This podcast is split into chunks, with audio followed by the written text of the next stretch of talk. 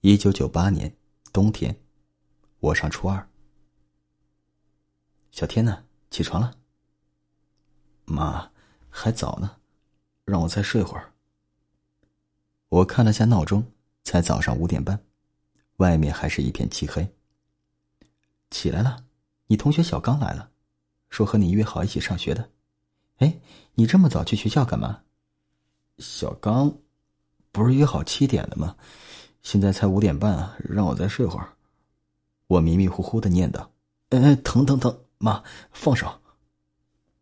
我妈不管不顾的，直接揪着我的耳朵，就把我从被窝里拎起来。小刚在楼下等你呢，快点起来，洗脸刷牙，我去给你们买早餐。我不情不愿的起床穿衣，洗漱以后到楼下，看到小刚就坐在客厅里等着我。啊，小刚，不是约好七点吗？这个点学校没开门呢，还。我打着哈欠问小刚。早上能多睡五分钟也好。翻天，小刚支支吾吾的说：“我我昨晚做了一个怪梦，挺诡异的，给我吓醒了，我就睡不着了。一个梦嘛，有什么好怕的？”我不以为然的继续打着哈欠。可是，当小刚刚要说什么，我妈买了早餐回来。小刚、小天，你们两个来吃早餐了。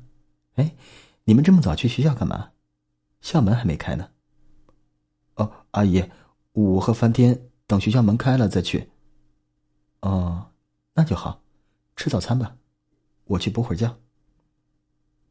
我妈说完，也打着哈欠上楼补回笼觉去了。吃完早餐，我看了下时间。才早上五点五十分，我和小刚说，在我家等到开了校门再去学校吧。我就要躺在沙发上眯一会儿，小刚急了，拉着我就往学校的方向跑，都不管外面还是一片漆黑。哎，小刚，慢点儿，现在乌漆麻黑的，校门没开，这么早去学校干嘛？小刚从书包里拿出手电筒，也给了我一个，一打开，一束光亮。突然撕开了眼前的黑暗。小刚一边拉着我往前走，一边小声的对我说：“梵天，我昨晚做的梦挺吓人的，也也挺怪。我也不想这么早去学校，可是……小刚，到底什么梦啊？至于这么神经兮兮的？不知道的以为你去学校抓鬼呢。”我又疑惑又开玩笑的说道，没想到。小刚听完之后，脸色就发白了。看到小刚的脸唰的一下就白了，我突然就想到那种东西，也跟着脸色有点发白。不会这么邪吧？这都要两千年了，哪会有那种东西啊？虽然这样安慰着自己，可忽然发现手电筒照不到的地方，有点阴森森起来了。小刚用手电筒四周围照了一圈之后，小声念叨着几句，对我说：“梵天，我昨晚梦见一个不知道是看不清楚脸，还是他没脸的女人。”小刚的第一句话就让我忽然感觉有点发冷了。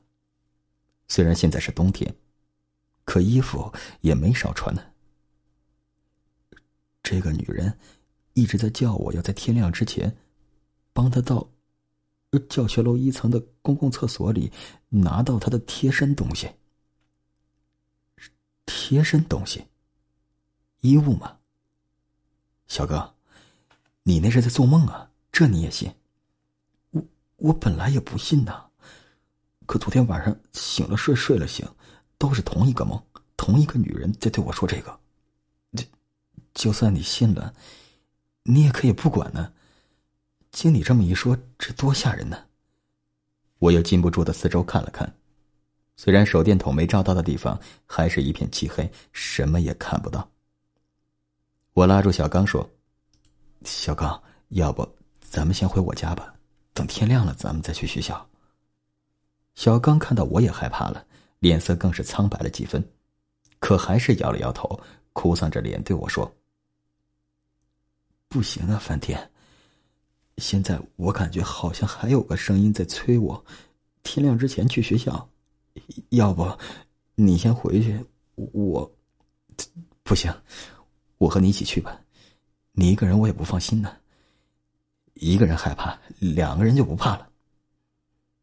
我虽然越听脸色越发白，可依然不放心小刚一个人去。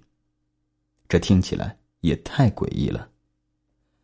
如果不是看到小刚的思维还算正常，我都要怀疑他是不是人格分裂了。初生牛犊不怕虎，既然决定和小刚一起去，我们两个就快步的往学校跑去，也不管黑暗里看不到的环境中是不是有什么未知的东西。我家离学校不远，不一会儿，我们就到了学校的围墙边，翻墙进了学校。虽然我们两个不断的给彼此打气，可依然还是战战兢兢的摸黑来到教学楼一层的公共厕所。一进厕所里，小刚是走几步回头看一眼，我也有点头皮发麻，好像四周围都有黑影重重。听爷爷那一辈的人说过，这座学校。是由原来的乱葬岗改建而成的。在建造学校那段时间，太阳一下山，会时不时传出某个工人看到或听到什么后的尖叫。听说之后，请了某位天师到现场做法，怪事才少了很多。可依然只敢在白天作业了。突然想起这些，我更是忐忑不安了，催促着小刚快点找所谓的贴身东西。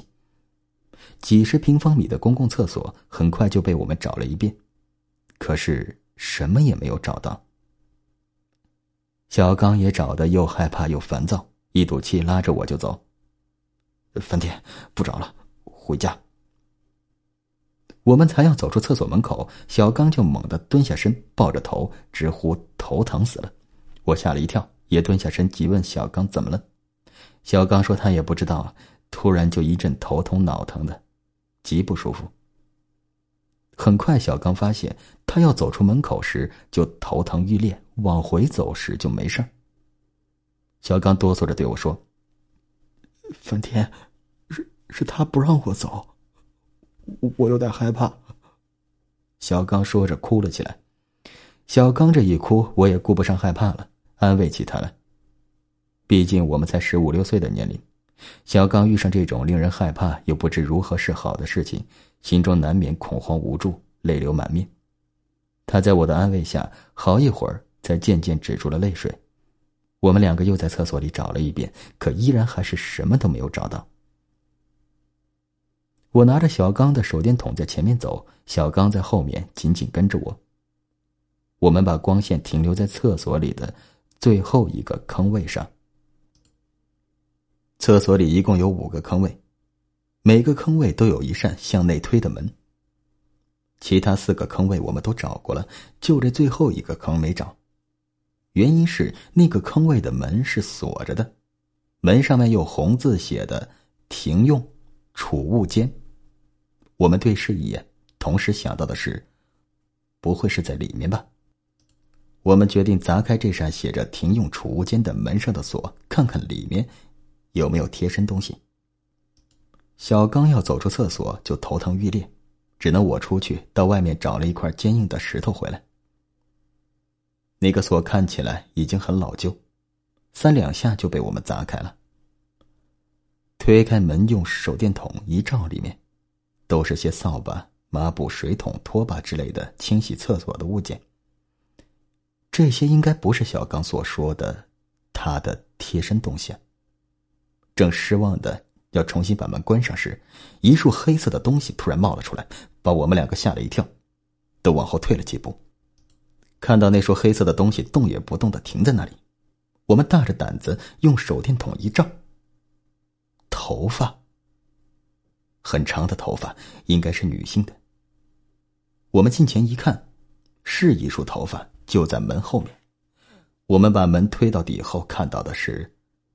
一大把长头发，一个人的头发应该也就这么多了，也不知被谁放在这多久了。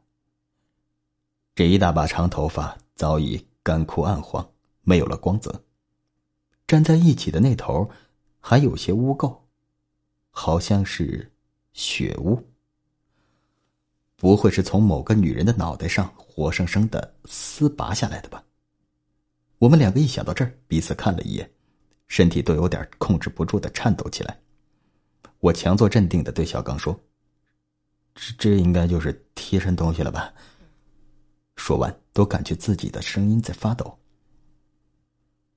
小刚脸色苍白的点了点头，从书包里拿出了一个袋子，害怕而又小心的收起了所有的头发。当小刚把所有头发都收好，装进袋子里时，夜空中已露出了鱼肚白。我和小刚来到操场坐下，两个人都很沉默。我是一时不知道要和小刚说些什么，而小刚好像还处于恐慌、惊吓、害怕、无助的精神恍惚中，尚未回过神来。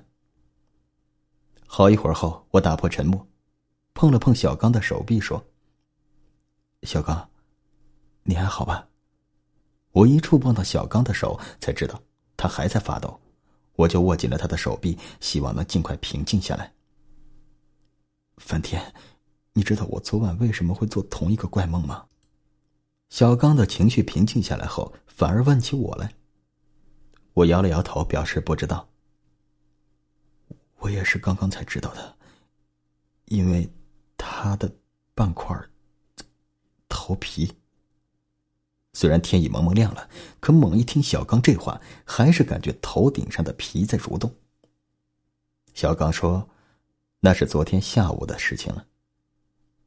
昨天放学后，小刚就和几个同学在操场上踢足球，玩的不亦乐乎。可惜，乐极生悲，小刚发力过猛，把球踢歪了。好巧不巧的，球撞到操场边的井盖尖锐处。”这球被扎破蔫了。操场边的这口井也有年头了，听老一辈的说，也是在建造学校时挖的。那个时代还没自来水，这口井挖的极深，井座也用材很结实，为了安全考虑，还高出地面五六十公分。可是挖好这口井后不久，也不知是什么原因，就被一大块四边形的大理石封了起来。这块方形大理石的四个侧面都用墨线捆着，上面还有用红色笔画上了阴阳鱼的太极八卦图。小刚捡起了蔫了的球，这可是他今年的生日礼物啊！拿到手没多久就坏了，顿时气不打一处来。他狠狠的踹了操场边的井座好几脚，还不解气，叫了一起踢球的几个同学帮他。把四周的墨线都扯断了，还把大理石的井盖也掀掉在地上了。还好那块大理石够坚硬，没碎。井里的水浑浊发黄，还带着一股呛人的异味。这口井都不知道多久没被打开过了。小刚也被井里散发出的异味呛到了，更是火大，把手里捏了的足球扔进井里去了。球扔进井里，溅起了浑浊发黄的水花，吓得小刚和他几个同学都急急的往后退去。说来也怪，溅起的水花好像升到一半，就因为太重而掉回井里了。小刚他们都没被溅到。漂浮在井中水里的破了的足球，没一会儿，就好像被井里的水充满，沉到井底去了。球沉下去之后啊。井底下面还一串串气泡窜上来，而且气泡的数量还越来越多，感觉就像井底的水烧开了，有什么东西在翻滚上升似的。很快，一个东西就漂浮在井的水面上，有婴儿的巴掌大小，灰白中略带黑色。小刚看着这口井吃了自己的球之后，吐出来这么一个不知道是什么的玩意儿，骂了一声。这什么狗东西啊！左看右看也看不出是什么东西，小刚就俯身在井座边，把它捞了起来。小刚把它抓在手里了，才知道这漂浮上来的东西柔软粘稠、恶心，还带着股恶臭。小刚急忙把它扔了，就扔在了井边，蹲下身，好一阵的干呕。小刚的几个同学看到小刚在干呕，急忙问小刚：“没事吧？”好一会儿，小刚才站起来说：“没事了。”附近也没有干净的水可以洗手，小刚就近找了些沙子搓了搓手。他用沙子搓完手之后，忽然看到这手里不知什么时候多了几根干枯暗黄的头发丝。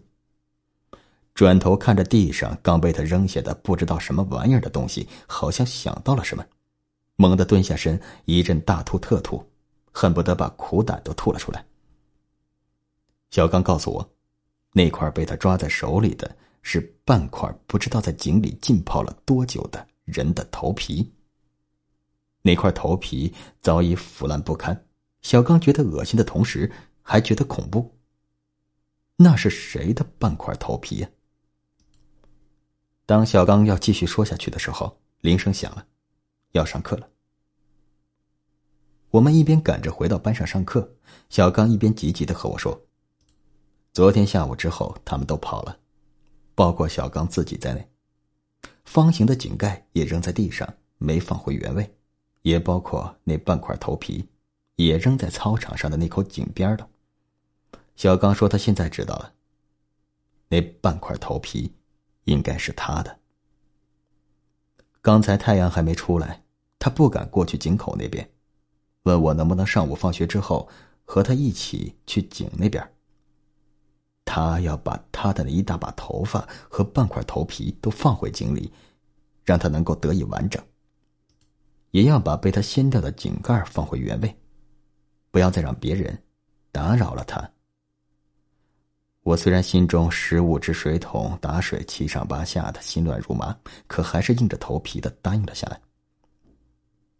当我和小刚回到班上各自的座位坐好，老师就进来了。小刚比我矮一点，坐在我前边，我坐在他后两排的位置，中间隔着一桌是两个女同学。我在后面看到小刚在很认真的听老师讲课时，心中不禁舒了一口气，还好。小刚的心理素质还是比较强悍的，没被那些不科学的东西吓到。突如其来的一件灰白色的东西轻飘飘的从天而降，好巧不巧的就落在了小刚的头顶上。全班同学顿时乱成一团了，一个个脸色发白，跑得远远的，像躲瘟神一样，远远的远离着小刚。看着前面那些不明所以的同学。倒是被目睹的同学尖叫声吓到的，也跟着跑了的同学一起跑远了，才转过头来看个究竟。小刚后面那两个女同学更是直接吓得跑了出去，隔着窗口看着里面。同学们站着远远的地方，又惊又怕，不知所措的看着小刚头顶上那个灰白色的东西。我跑向小刚，把他头上的灰白东西拿了下来，一看。原来是一条老旧的灰白裙子。我再一看小刚，此时的他完全吓傻了，脸色苍白，毫无血色，眼神也呆滞无神。也不知道是被那条灰白裙子直接盖头吓傻了，还是被同学们的尖叫声吓懵了。我的火气噌的一下就上来了。小刚从昨天到现在接二连三的饱受惊吓，成年人都可能被吓疯。何况是一个十五六岁的大孩子。我扯开嗓子大声说：“这一条破裙子，怕什么呀？”老师回过神来，叫所有人都回各自的座位上坐好。好一会儿后，除了小刚的同桌外，其他人都回到了自己的座位上坐着。小刚的同桌胆子小，不敢回自己座位，我主动和他换了座位。全班都已无心听讲了，时不时的转下头看看小刚。和桌子上的灰白裙子，也时不时的望向小刚的头顶上面，那是天花板。包括我和小刚在内，怎么都想不明白这件灰白裙子是从哪里掉下来盖在小刚头顶上的。我正要把桌子上的裙子拿到桌子下面去，眼不见心不烦，小刚回过神来制止了我，他小声的和我说：“梵天，你别动了。”这也是他的东西。我一听小刚这话，马上把手缩了回来，感觉手抽筋了似的，有点僵硬了。我畏惧的同时，又忍不住好奇，小声问小刚：“你怎么知道这也是他的东西啊？”小刚麻木的摇了摇头，低声的回答我：“我也不清楚，我就是知道是他的东西。”这么邪乎。我担心的看着小刚，同样只是十五六岁的我，都不知道用什么样的语言，才能抚慰他此时此刻的恐慌、惊吓、害怕、无助的小心灵。唯有陪着他一起去面对那些未知的、恐惧的、神秘的、灵异的事物。小刚好像知道我在看他似的，转过头，给了我一个比哭还难看的笑容。早上一共有四节课。我都不知道听进去的是些什么科目的，我知道我心不在焉了。一放学，我和小刚就一直留在自己的座位上没动，等着同学们都回去了后，我们两个才来到操场上，感觉就像做贼一样。一边假装在背诵着某篇课文，一边留意着操场上的人都回去了没。直到中午十二点多了，操场上才除了我和小刚外，没有其他人了。我们两个马上往那口井的方向赶了过去。到了井边时，也不知道是谁已经把井盖给盖上去了。小刚急忙的在周围寻找着什么，我一问才知道，他在找那半块头皮。我一听到半块头皮，感觉整个人都不舒服起来了。好一会儿，小刚才惊喜的叫了起来：“找着了，幸亏埋在沙子里了。”我知道他的意思是，幸亏埋在沙里，不然应该会被盖上井盖的人也处理掉了。我和小刚两个人费了九牛二虎之力，终于把井盖搬到地上，也不管地上脏不脏了，就直接坐到地上直喘气。毕竟我们年纪小，力气也不大。休息了一会儿后，小刚就站了起来，在井前边，嘴里也不知念叨着些什么。他先是把半块头皮放回井里，很快，那半块头皮就沉了下去。接着，嘴里又念念有词的把袋子里收着的那一大把头发也放到了井里。说来也怪，那一大把头发一放到井里面，就四下里散开的沉了下去。最后，小刚把那件老旧的灰白裙子小心仔细的抚平后，才轻轻的也放在井里。让他慢慢的沉下去。做完这些之后，小刚对着那口井深深的鞠了一躬，之后就招呼我一起把井盖重新盖上去。我们两个又是费了吃奶的力气，才把井盖盖回原位。在阳光的照耀下，那个用红色笔画上阴阳鱼的太极八卦图的井盖，显得格外鲜红如血。冷不防的，小刚突然冒出一句：“他。”就在井底下边。我一听都要哭了，哭丧着脸对小刚说：“这你也知道。”我也不管小刚要说什么了，直接拉着他百米冲刺一样的跑出了校门，各回各家。当天下午，小刚没来上学，问老师，老师说小刚的父亲帮他请了病假，连续好几天。都没再看到小刚来学校上课了。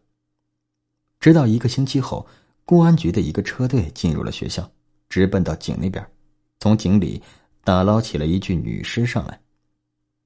说来也奇怪，这具女尸也不知道在井里浸泡多久了，可打捞上来时衣着仍是完好的，穿着那件老旧的灰白裙子，全身的皮肤也没有浮肿的现象，就像刚泡进水里时似的。面容也安详，走的好像没有什么痛苦，就连那顶长长的头发也是乌黑亮丽，光泽如漆。在之后不久，终于知道小刚转学了，连家也搬了，搬到不知哪里去了。好了，故事讲完了，再见。